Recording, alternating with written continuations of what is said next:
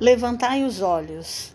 Eis que eu vos digo: levantai os vossos olhos e vede as terras que já estão brancas para a ceifa. Jesus. João capítulo 4, versículo 35. O mundo está cheio de trabalhos ligados ao estômago. A existência terrestre permanece transbordando emoções relativas ao sexo Ninguém contesta o fundamento sagrado de ambos. Entretanto, não podemos estacionar numa ou noutra expressão.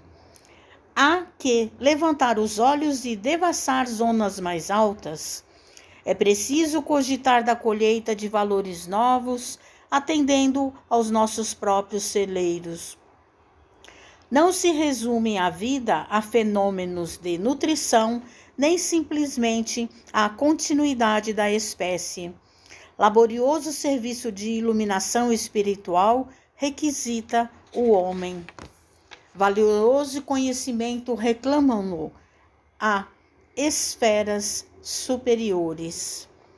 Verdades eternas proclamam que a felicidade não é um mito, mas a vida não constitui apenas o curto período de manifestações carnais na terra.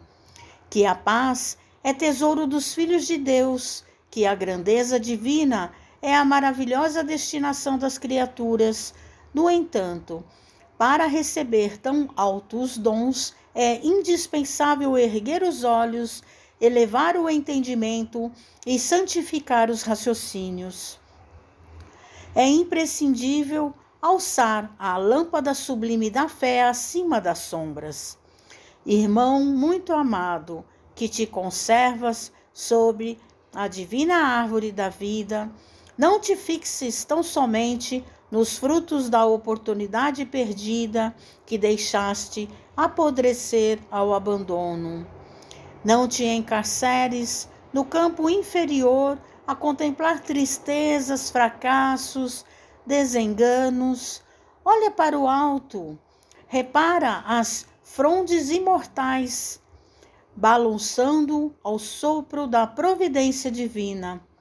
Dá-te aos labores da ceifa e observa que se as raízes ainda se demoram presas ao solo, os ramos viridentes cheios de frutos substanciosos avançam no infinito na direção dos céus.